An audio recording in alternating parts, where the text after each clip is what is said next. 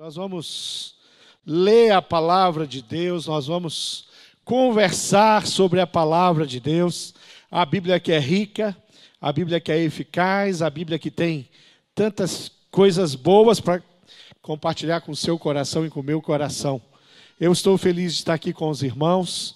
E eu queria que você abrisse a sua Bíblia, seja no papel ou quem sabe aí no aplicativo, a maneira como você usa a palavra de Deus, eu peço que você faça isso agora, em nome de Jesus, no livro de Atos, no capítulo 8, e eu vou ler ao longo da mensagem é, o texto de Atos 8, um trecho muito precioso, Espero que você já tenha lido essa história, que você conheça essa história.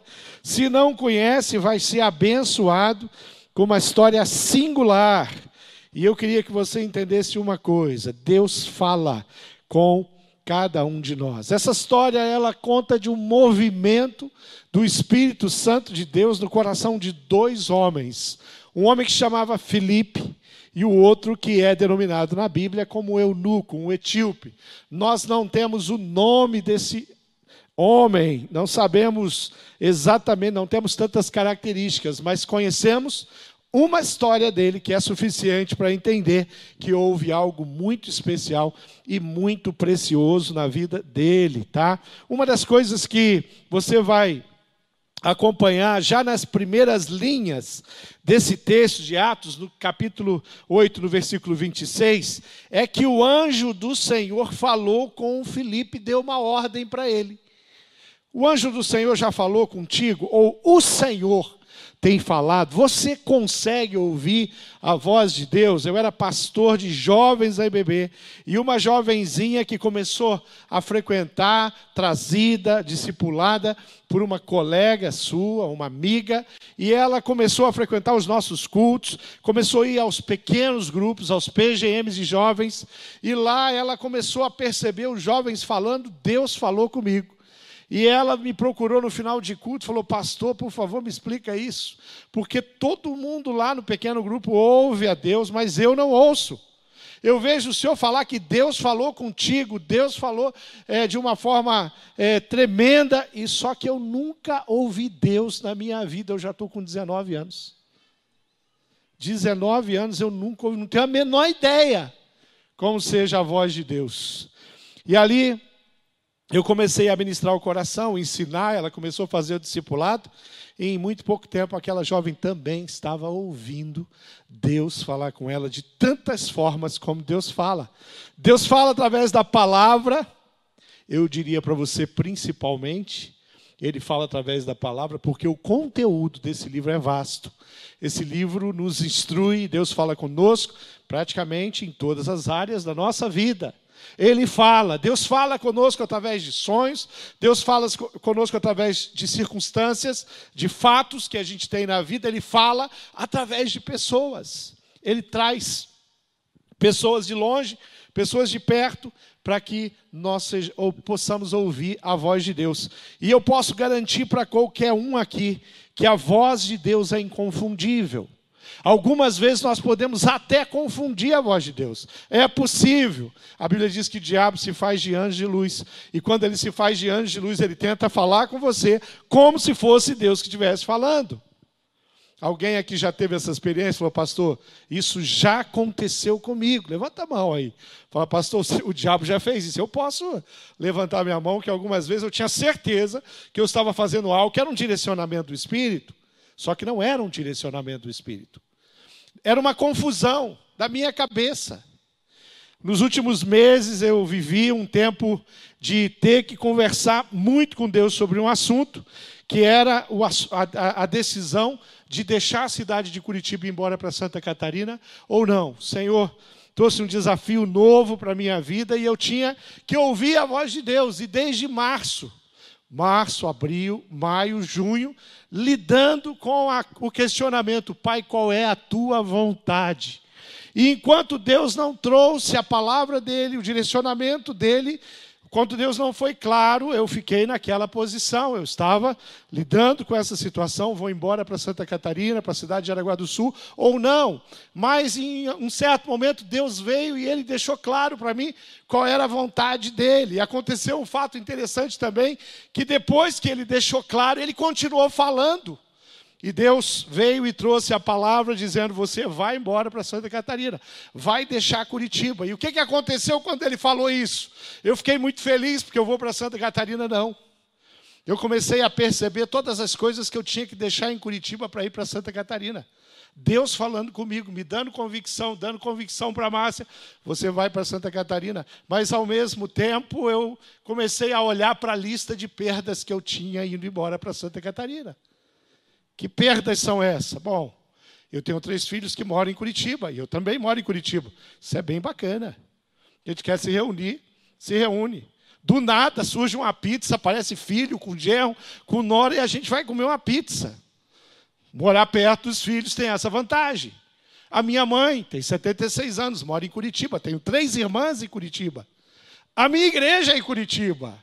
A IBB que eu amo, os meus irmãos, os meus amigos, os meus discípulos, uma equipe pastoral de ministros e obreiros que é um privilégio trabalhar com eles. Eu ia deixar de ser um pastor daí, do eclesiástico da IBB.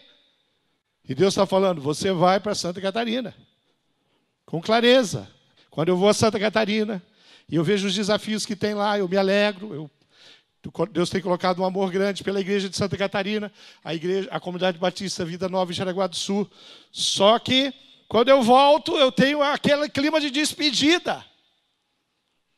E isso não é uma coisa simples, mas com uma convicção. Deus falou: você vai para Santa Catarina. E Deus começou a reconfirmar isso. Chegou um momento, na semana passada, que eu falei: Deus, por que o Senhor está fazendo isso? Por que, que o senhor está reconfirmando algo que o senhor já confirmou? Algo que já ficou claro no, no, no meu coração. E a palavra que o Espírito Santo me deu foi muito simples. Ele falou: quando você estiver em Santa Catarina, quando você estiver com saudade, quando você enfrentar alguma luta em Santa Catarina, eu não quero que você tenha dúvida que o seu lugar não é em Curitiba. Sabe um Deus objetivo? Sabe um Deus claro? O Deus objetivo e o Deus claro, ele falou com Filipe. E ele disse o seguinte: Um anjo do Senhor disse a Filipe: Vá para o sul, para a estrada deserta que desce de Jerusalém a Gaza. No caminho, indo, obedecendo, atendendo à voz de Deus, se direcionando para onde Deus mandou. No caminho, encontrou um eunuco etíope, um oficial importante encarregado de todos os tesouros de Candace, rainha dos etíopes. No caminho ele encontra um homem. Deus não mandou ele para ir para algum lugar para nada. Deus não mandou, falou, vai tirar, vai descansar um pouquinho lá naquela estrada, para o lado daquela estrada. Vai lá para o sul. Não, Deus tinha um propósito claro e objetivo. E Deus encontra um coração também claro, interessado em fazer aquilo que Deus havia mandado ele fazer. E assim ele faz. Bom, quem é esse homem que Deus manda Filipe falar com ele? Aqui diz que é um eunuco, aqui diz que é um etíope, é tudo que sabemos dele. Que ele era, um, era aquele que guardava, que guardava os tesouros de Candace, rainha dos etíopes.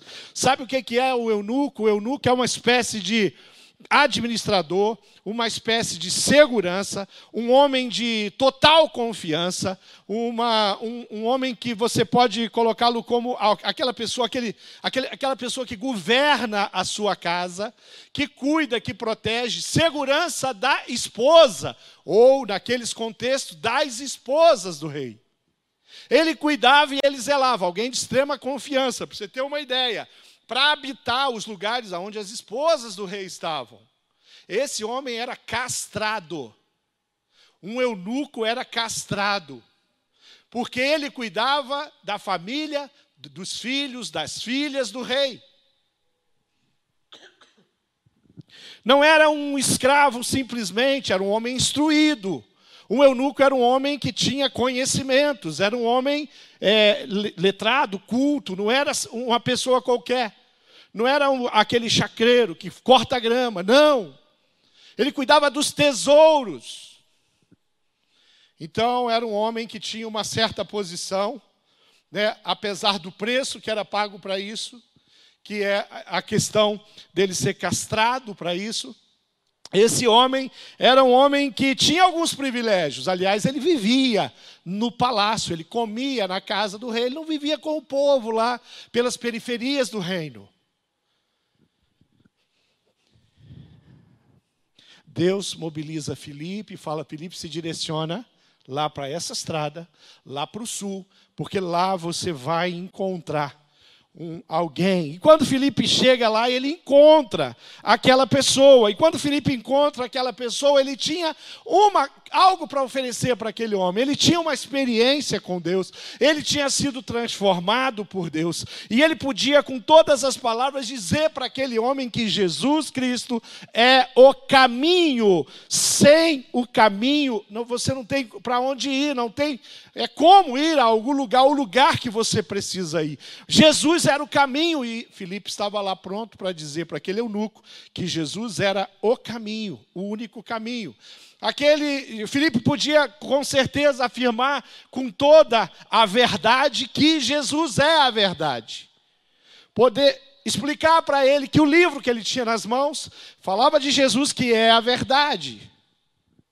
Sem a verdade não há como saber não há como conhecer. Sem a verdade eu não tenho como entender. Como entender a vida? Se não a palavra de Deus me instruindo e me falando sobre ela. Como saber viver? Se não a palavra me instruir. Como viver? Sem que Jesus, é a terceira coisa que o eunuco precisava fazê-lo entender. Jesus é a vida. Sem vida não há, sem Jesus, sem vida não há razão para viver. Você já ouviu isso? Isso não é jargão de pregação. Isso não é frase de efeito. Isso é a palavra de Deus. Jesus é vida e vida em abundância. O que é que Felipe foi naquele lugar? Fazer o quê? Foi lá para falar essas coisas. Foi lá para fazer aquele homem entender essas coisas. O versículo 28 fala que de um homem, o eunuco, que estava com o coração sedento. Diz assim: de volta para casa, sentado em sua carruagem, aquele homem, que nós não sabemos o nome dele, o eunuco, o etíope, aquele homem estava ali lendo o livro do profeta Isaías. Ele tinha a escritura na mão com a escritura na mão, aquele homem lia. E olha o que vai dizer ali. Ele lia o livro do profeta Isaías, 29. O Espírito disse a Felipe: aproxime-se daquela carruagem ali. Acompanhe. Que da carruagem não era um carro motorizado, era um, um, equipamento muito pesado que carregava muitas coisas. Quando esses homens vinham, eles faziam compras, eles levavam daquela terra para outra terra o que tinha lá e que não tinha na terra dele um, um, um instrumento de transporte. Era carregado, provavelmente aqui, puxado por camelo, devagar, peso, devagar, carruagem. Tanto que o, Deus, o Espírito fala: vá atrás da carruagem aquele homem já estava indo embora, voltando.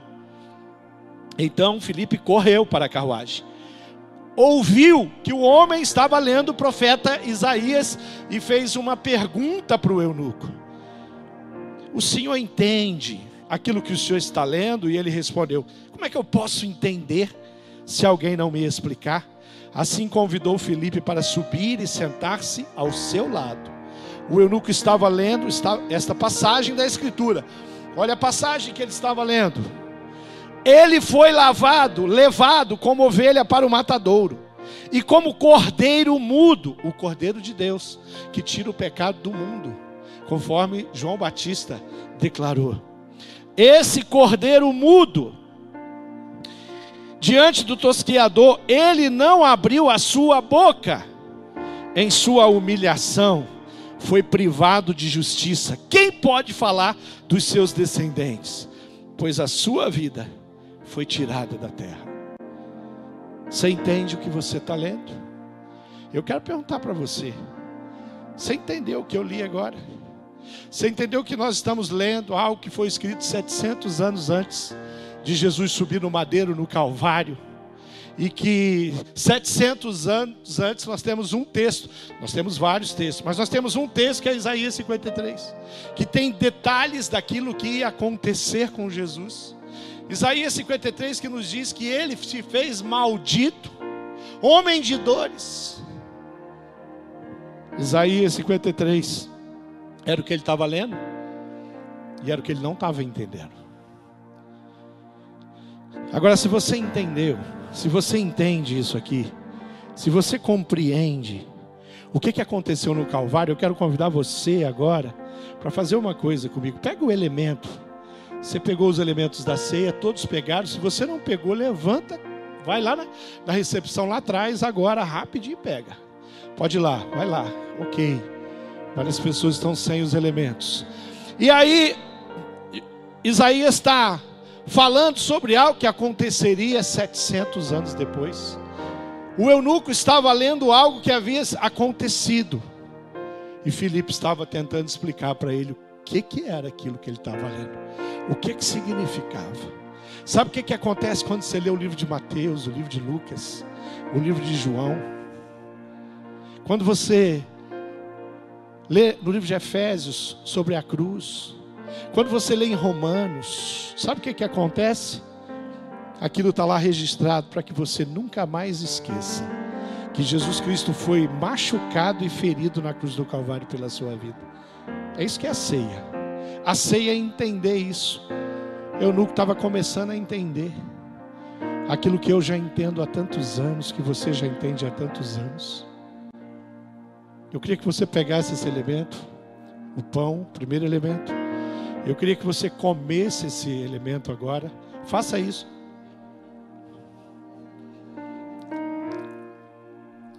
E você come esse elemento como um memorial de um corpo que foi machucado, que foi ferido, que foi humilhado, que foi ultrajado, mas foi, foi pela sua vida. De um cordeiro que foi imolado e não era qualquer cordeiro era o Cordeiro de Deus, o Filho unigênito do Pai. E é por isso que nós tomamos a ceia. E é por isso que nós comemos o pão, para voltar em Jerusalém há dois mil anos atrás e lembrar tudo que Jesus fez por mim. Paulo ele nos fala semelhantemente, pegue também aí o cálice. E ele fala: esse cálice representa o sangue de Cristo, a aliança que Deus fez com o homem através de Jesus, o sacrifício, o preço o homem de dores, justo, que nunca conheceu pecado, que nunca cometeu um crime, mas que morreu por mim por você como um criminoso, que nunca, nunca provou as coisas que eu e você já provamos, mas que em nosso lugar fez propiação dos nossos pecados naquela cruz. Paulo fala, semelhantemente, beba, beba do suco da videira E não se esqueça, e nunca se esqueça, que o sangue que foi derramado na cruz lavou os nossos pecados, restaurou as nossas vidas, mudou a nossa história. É por isso que tomamos a ceia. Quando nós olhamos ali a história de Filipe, a história do eunuco, Deus falando ali através do profeta Isaías, aquele homem que não conseguia compreender. Talvez você volte um pouquinho atrás, quando você vivia na escuridão, quando você olhava, mas não enxergava um palmo além do seu nariz. Eu não posso, em momento nenhum, inspirado nessa história, me esquecer que Deus tem um plano para que eu vá até pessoas que estão num quarto escuro. Tem nada pior do que um quarto escuro. Sabe quando você levanta à noite? Aí você sai da sua cama para ir ao banheiro, para fazer alguma coisa que é necessário naquele instante, naquele momento. E você, mesmo que você conheça um pouco aquele lugar, de vez em quando você pega o seu joelho e dá numa quina qualquer, seja no criado mudo, seja na difícil. Você está procurando o celular para tentar, quem sabe, ligar para ter alguma luz para você conseguir chegar seguro até o interruptor. Só que quando você chega no interruptor e você acende, quando você acende, aí você não vai mais arrebentar o seu joelho na quina de nada. Aí vai mudar a sua condição. Sabe o que é confessar Jesus como Senhor? Entregar a sua vida ao Senhor Jesus é acender o interruptor na sua vida e na sua história. Filipe chegou para o eunuco e falou: Olha aqui, eu tenho um, uma proposta de vida para você muito diferente de tudo que você viveu. Eu vou te explicar o que está escrito aí. O que está escrito aí há 700 anos atrás é exatamente aquilo que aconteceu há pouco tempo atrás com Jesus Cristo, Senhor e Salvador da minha vida. Eu nunca começo a olhar para esse texto, começa quem sabe ouvir as notícias que ele tinha ouvido, porque essa notícia se espalhou, mesmo fora dos arraiais de Jerusalém, mesmo nas outras nações.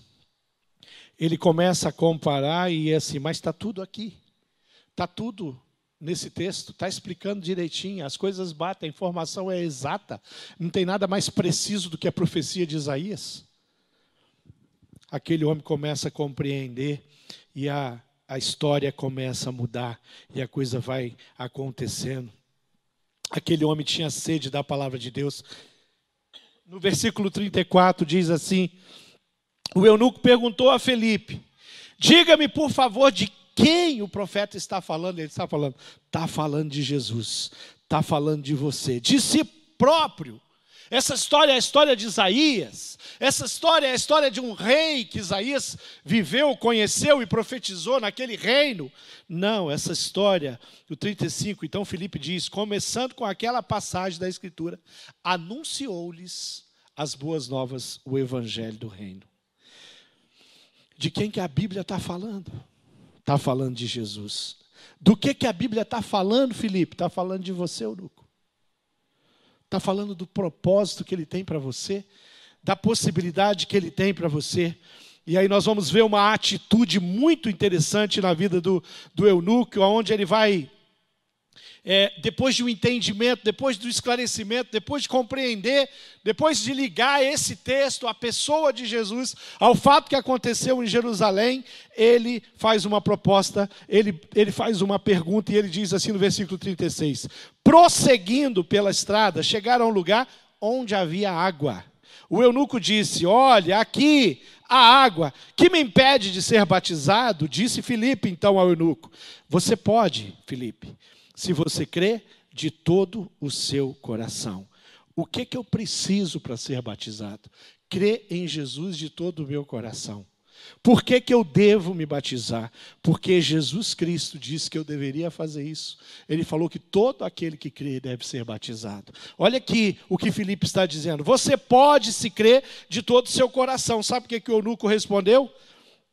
O eunuco imediatamente diz: Eu creio em Jesus, como Cristo, que, é, em Jesus Cristo, que Ele é o Filho de Deus. Assim deu ordem para parar a carruagem. Então Felipe e o eunuco desceram a água e Felipe batizou o eunuco. O eunuco entendeu de forma muito clara qual era o projeto de Deus para a vida dele. O eunuco entendeu de forma muito objetiva o que, que ele tinha que fazer. Querido, sabe qual é a atitude de alguém que tem uma experiência com Jesus? É correr para as águas. O que, que representa as águas? Nós temos um batistério aqui de lado. Quando você chegar ali, Paulo ensina no livro de Romanos, no capítulo 8, ele fala que quando você desce as águas, quando você mergulha, a Bíblia traz a palavra batismo. A palavra batismo significa mergulhar.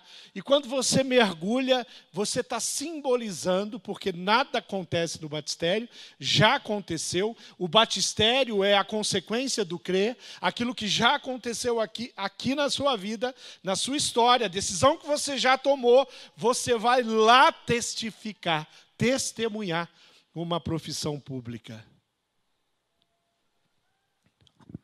O eunuco queria isso. Eu creio que Jesus Cristo é o Filho de Deus. Felipe foi e batizou ele imediatamente. Querido, eu quero falar um pouquinho sobre as cerimônias que nós temos no cristianismo. Uma mais linda e mais significativa que a, que a outra. E como pastor, eu, pastor Marcos, pastor Luiz, os pastores aqui, que com a autoridade que a igreja nos dá, com essa tarefa que a própria igreja que nos deu, nós celebramos as cerimônias. Se tem um privilégio, se tem uma coisa boa para nós, pastores, é, é, é justamente ministrar uma cerimônia cristã. Então, nós ministramos uma cerimônia quando nós estamos com um casal, e ali no altar, nós, junto com a igreja, a família, nós selamos aquele matrimônio. Nós abençoamos, como família de Deus, como corpo de Cristo, aquele casal. Isso pode acontecer no, no lugar mais caro da cidade, onde tem ali um, todo um aparato para festa de casamento. Isso acontece, às vezes, numa igreja com um grupo pequeno. Isso acontece, tem acontecido muito durante a pandemia, em uma casa, em uma garagem. Quantas vezes nós celebramos casamento em um pequeno grupo? No encontro de pequeno grupo, e ali abençoamos um casal. Independente de como como igreja. Cerimônia linda. Para nós, pastores, um privilégio poder celebrar um casamento. Recebemos crianças aqui, apresentamos essas crianças uma cerimônia que é muito especial, até porque eles são muito fofinhos. São bebês. Nós pegamos, agora na pandemia tem uma coisa triste, né, pastor Marcos? A gente não pode pegar o bebê, a gente está evitando, né? Pensa num negócio que no começo, sabe assim, a vontade de pegar o bebê, até o chorão. Nós amamos as cerimônias cristãs. Eu podia falar de tantas, acabamos de realizar uma. A ceia é uma cerimônia cristã. Linda, belíssima, com um significado extraordinário. Mas eu queria dizer para você que o batismo é a cerimônia cristã mais especial que a igreja tem para realizar.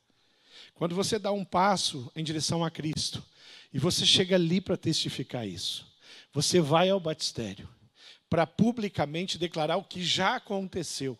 É uma cerimônia linda. Quantas vezes ali em prantos, tem uns que faz, fazem os pastores chorar mesmo. E pastor, tem uma técnica de chorar que vocês não sabem. É fantástico. A gente chora e ninguém percebe. Às vezes sai do controle. A gente não consegue usar a técnica, né? Choramos. Por quê? Porque é um motivo de alegria. O eunuco entendeu isso. E ele falou: só me resta isso. Cumprir aquilo que a palavra de Deus tem. Eu queria fazer uma pergunta para você. Você já confessou Jesus como Senhor e Salvador da sua vida? Você já declarou que Jesus é o dono do seu coração? Que a sua história não pertence mais a você, pertence a Jesus, confessando Jesus como Senhor absoluto, soberano, falando: Pai, eu creio em Ti, eu creio na Sua palavra, eu reconheço que sou um pecador, eu confesso os meus pecados diante de Ti e eu peço que Tu me salves. Me leves contigo, Pai, para morar eternamente naquele lugar de João 14, lugar que Ele preparou, lugar especial, lugar nobre, lugar de morada eterna. Você já tomou essa decisão? Porque se você não tomou, eu quero desafiar você. Vamos ficar de pé. Assim vocês acham que eu estou terminando, né? Fique de pé. Eu quero perguntar para você. Você já confessou Jesus como Felipe levou o eunuco a fazer, como Felipe um dia fez também? Você já confessou Jesus como Senhor e Salvador da sua vida? Você não fez isso ainda? Você que está me ouvindo em casa, você que está no trabalho, você onde você está, no carro, é, você está no escritório, você está na varanda, você está na sacada, onde você está ouvindo essa mensagem?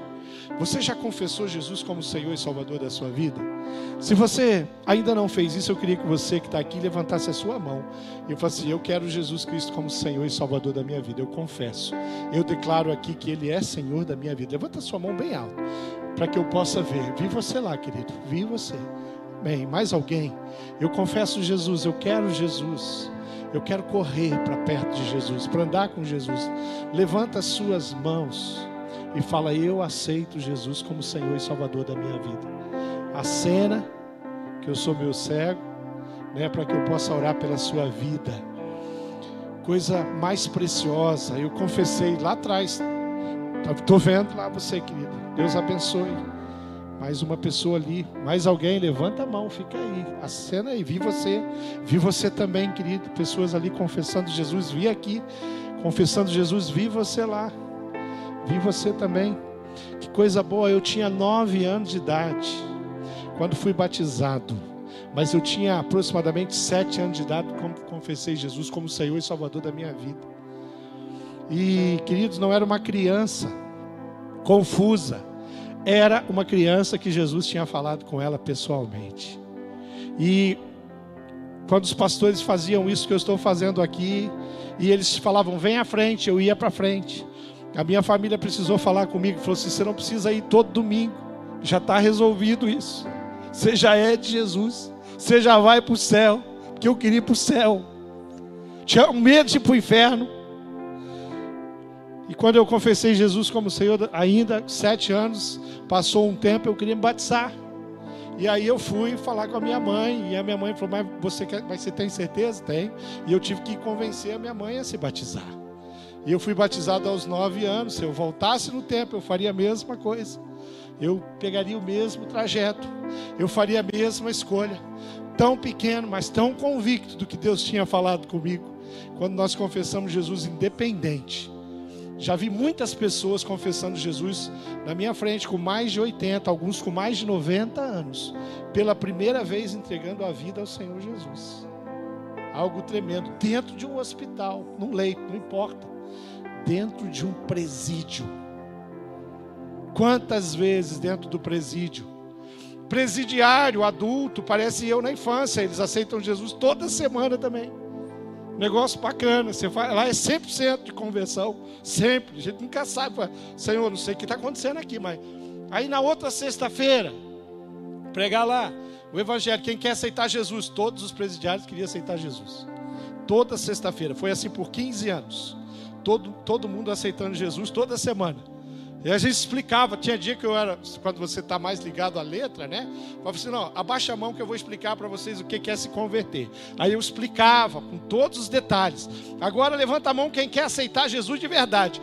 Aí todo mundo levantava a mão de novo, toda semana. Quantas vezes eu vi essa cena? Quantas vezes no leito hospital? Quantas vezes aqui? Pessoas como você, como você, como você, como lá, lá atrás, aqui, como você, como você lá, aceitando Jesus como Senhor e Salvador da sua vida. Agora tem um outro desafio que eu quero dar para você. Quando a gente crê de todo o coração, a gente cumpre um mandamento simples que é o mandamento do batismo. A gente não fica aí um tempão, né? Essa semana eu tomei café com um discípulo querido, meu amigo, gente nossa, confessou Jesus já há alguns anos. E aí eu falei para ele, querido, eu estou indo embora de Curitiba e eu não vou embora sem batizar você. Botei ele na parede. Eu comecei a falar com ele, ele começou a escrever no celular. Eu falei, aí eu falei, bom, o que, que ele está escrevendo no celular? Tá, não está prestando atenção no que eu estou falando? Não, ele está mandando mensagem para a esposa, para o filho, para todo mundo que ele ia se batizar domingo. Hoje à noite eu vou batizar ele. Falou, eu não vou embora, porque se eu for embora, vai que você enrole outro pastor. Agora a minha pergunta para você: você está enrolando seu líder de pequeno grupo, seu discipulador, ou você está ansioso para ir lá cumprir o mandamento do Senhor Jesus?